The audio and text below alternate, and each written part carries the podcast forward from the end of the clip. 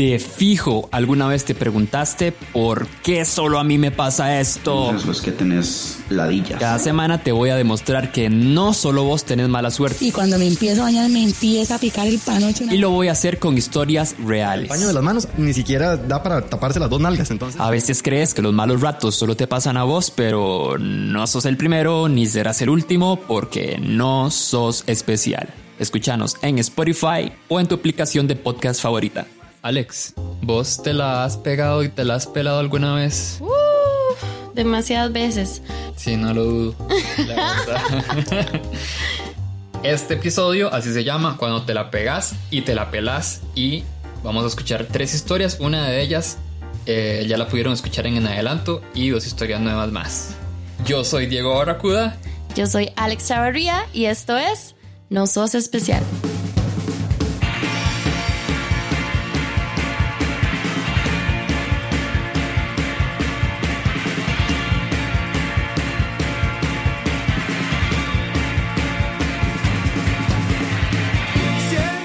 Esa historia ya algunos la escucharon, pero eh, la incluimos porque es importante siempre que se lleven un gallito para comer. Llegar la gente, al final llegaron como 30 personas, lo cual para hacer una fiesta en un apartamento, 30 personas igual, es un montón de gente. Todo el mundo llevaba su guaro, todo el mundo se llevaba sus bocas y yo había comprado carne ahí para asar, ¿verdad? Entonces di, yo estaba sentado en una sillilla de plástico asando la carne y o sea, la gente estaba dentro ahí hablando, poniendo música, etcétera. Entonces ya me empiezan a decir que sí, que si ocupó algo, como yo estaba asando carne. Entonces empiezo a decir que me traigan ron con cola. Porque como tenía calor por el asador, ¿verdad? Entonces di, eso era lo que yo quería tomar. Entonces me traían un vaso de ron con cola y yo me lo hacía casi tragado. O sea, me lo tocaba como, en un, un- como si fuera un shot y era un vaso normal. Pero todo era porque tenía calor, por estar a la par del fuego del asador. Y apenas se me gastaba un vaso, yo pedía otro. Y me traían y me lo tomaba un solo y yo pedía otro. Y ya me decían como, ma, pero se ha tomado mucho ron con cola seguido. No, no, no, es que tengo calor. O sea, es que yo lo que tengo es calor, ¿verdad? Ya desde ahí, desde, desde que ya yo estaba necio, uno debía saber que la historia no iba a terminar bien. Ya después, como de dos horas de estar asando carne y de estar tomando ron con cola, decido que no, no, no, ya voy a ir a ver cómo está el resto de la gente dentro de la fiesta. Entonces di, hago yo a levantarme, me levanto de mi silla, que debo decir que fue la primera vez que me levanté de la silla durante dos horas de estar cocinando y tomando ron con cola sin parar. Todo lo que voy a contar de ahora en adelante son historias que han contado mis demás compañeros y demás, más fotos y todo, porque yo no tengo la más remota idea.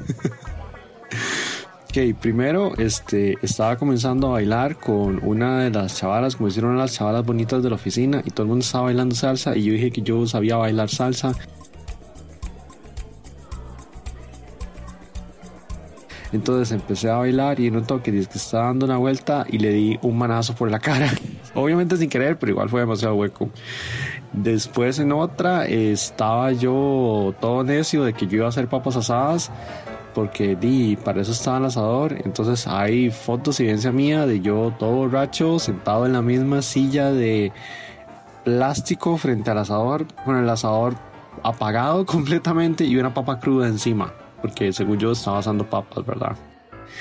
Eh, pero creo que la, la más legendaria y la que realmente sería como el centro de la historia de este podcast fue que di, ya cuando yo estaba completamente borracho, llega mi jefe. O sea, el jefe que me dio el aumento por performance y por responsabilidad, no sé qué, y el maestro siempre llegó porque se le ocurrió llegar. Y yo ya estaba completamente tapiz. Eh, di, el ma llega, se da una vuelta, saluda a la gente, y se caga risa a ver la situación, es que, y ya el ma hace a irse. Le digo yo, no, no, no, pero espérese, usted no se puede ir sin haberse comido algo, déjeme paralizarle un gallito.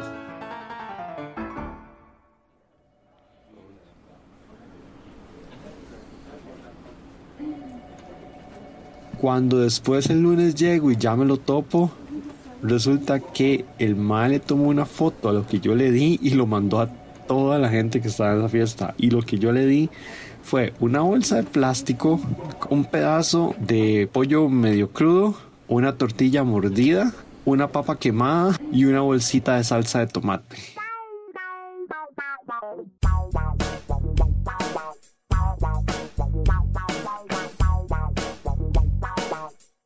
Ese fue el gallo que yo le di a mi jefe, a mi gerente, que me acababa de dar aumento por responsabilidad y por performance. Hay muchas más historias ahí relativas a lo que pasó con Juanfran ese día. La verdad es que fue demasiada destrucción y demasiada pérdida de dignidad. Pero esa en particular, la de usted no se puede ir sin llevarse un gallito. Digamos que los tres años que trabajé en esa empresa nunca la dejaron ir y yo creo que yo ni siquiera nunca la voy a poder dejar ir cuando la gente dice un gallito y llévese algo para que coma. Hola, mucho gusto. Mi nombre es Sebastián. No soy especial. Y les voy a contar una historia de cuando me la pegué, después me la pelé.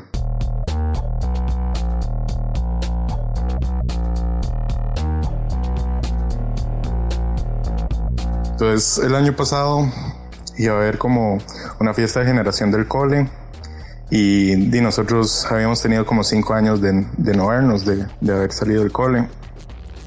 Entonces me puse de acuerdo con unos compas y yo dije, más, yo, yo puedo manejar, les puedo dar ride.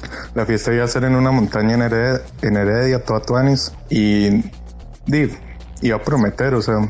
Entonces, según yo, iba a ser súper chido, digamos, como quitarle el techo al carro y llegar así como descapotable, ¿me entiendes? Pero fue una pésima idea porque cuando llegamos a Heredia como que empezó a llover. Entonces tuvimos como que cubrir el carro con, con una vara ahí toda improvisada. Pero fuimos los primeros que llegamos, o sea, llegamos súper puntuales y después ya fue cayendo la gente. Entonces la idea era que yo no iba a tomar y iba a dar ride. Pero después de como se fue transformando la fiesta, como que el mae de la Chosa Heredia fue como más Acá saca la botella de vodka, saca la botella de, de ron, saca la botella de tequila. Y era como, madre, esta vara se, se acabó y, y yo como, y madre, qué duro. Entonces le digo a, a, mi compa, como, madre, este, usted puede manejar, como para tomar un poco. Y el madre me dice, madre, sí, sí, yo no tomo. Entonces ya le di las llaves. Entonces empezamos a tomar ahí como al suave, pero, pero y tomamos de más. Entonces yo ya estaba como medio tapis.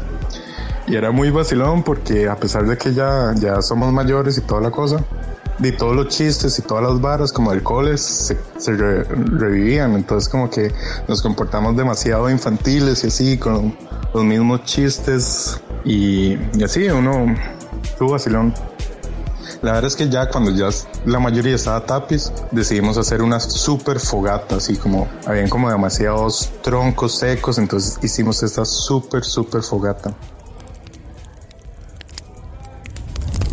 Ya cuando teníamos la fogata así bien grande, todo el mundo estaba alrededor de la fogata y toda la vara, decidimos, un amigo y yo, o lo más lógico que uno puede hacer cuando está borracho es saltar una fogata. Entonces empezamos a saltar la fogata ese compa y yo. Pero la trama era que era como tipo reto. Entonces, la verdad es que Irma, digamos, hacía como media vuelta y caía. Entonces yo lo repetía y otro compa así, ¿me entiendes? Y así fuimos hasta que un compa dijo, mae, la vara acá es hacer el salto del tigre.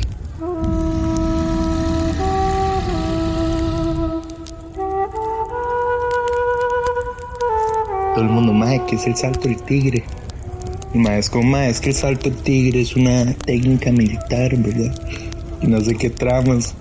Y la verdad es que el mae explica que hay que darme como una vuelta carreta en el aire y caer después de la fogata robando. Y nosotros como, uy, madre, qué chido, ¿verdad? Y yo obviamente nunca había hecho eso en mi vida.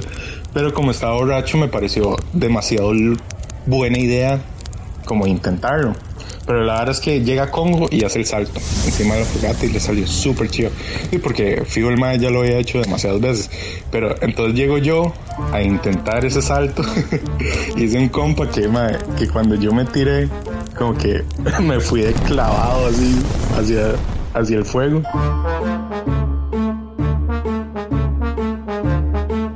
Pero por dicho no me quemé, o sea, no, y ya, y ya me achanté, se me bajó ni el guaro, como que me golpeé el hombro.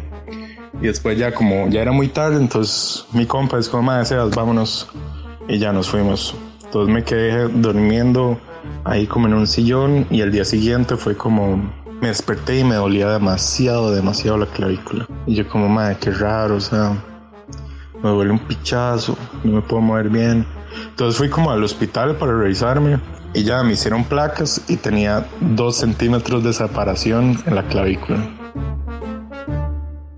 Y como, qué estupidez. y, así fue como me quebré la clavícula. Tuve como cuatro meses de reposo y fue como, o sea, fue como muy estúpido, pero muy vacilón a la vez.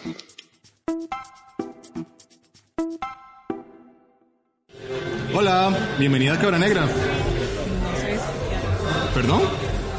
Que no soy especial. Eh, disculpa, es que no, no te entiendo. Que no soy especial. Ah, ok, un capuchino grande. Anda, cabra negra. Decí que no sos especial y recibí un capuchino grande gratis. Cabra Negra es una barra de infusiones de café de especialidad para vos que no sos especial.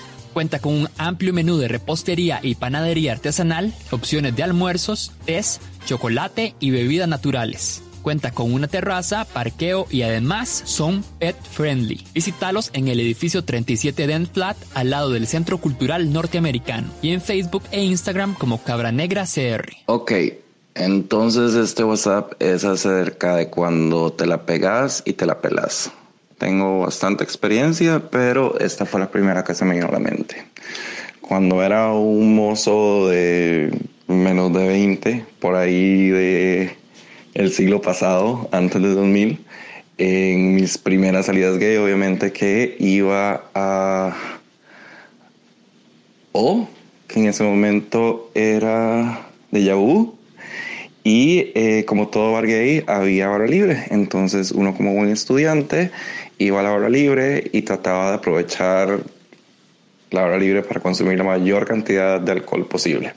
Como yo vivía en Alajuela con mis padres, agarraba y me iba en bus y gracias al hecho de que en Alajuela hay servicio de bus 24 horas gracias al aeropuerto, bien, eh, me devolvía en bus a la madrugada, como muchos alajuelenses.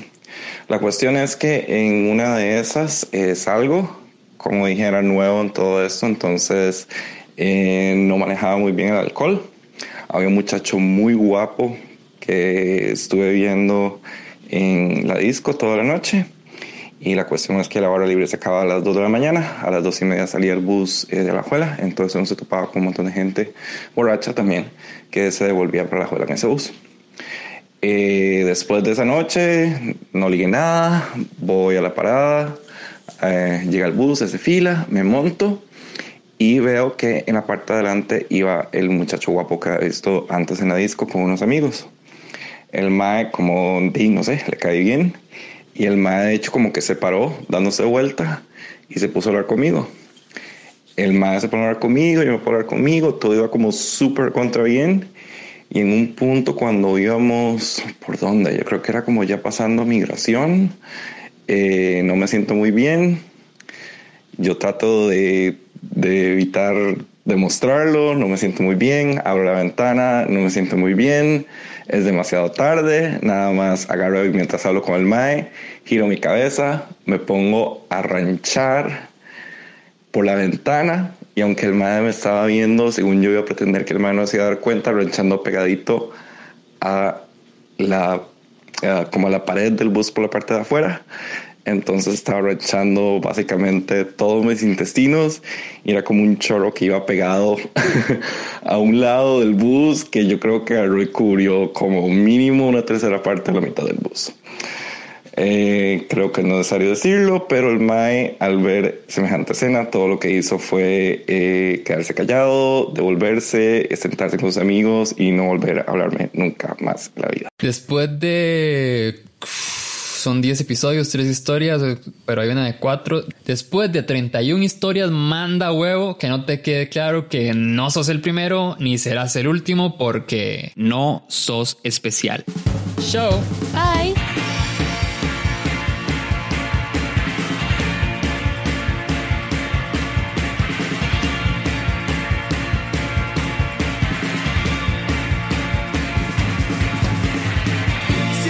Este episodio fue producido por Diego Barracuda, Producción ejecutiva, Ani Calvo, Eduardo Ramírez, Esteban Tames y Kate Jiménez. Recuerda que al patrocinar a Nosos Especial en Patreon podrías aparecer aquí. presentado por Diego Barracuda y Alex Chavarría. Tema musical del podcast San José de Monte.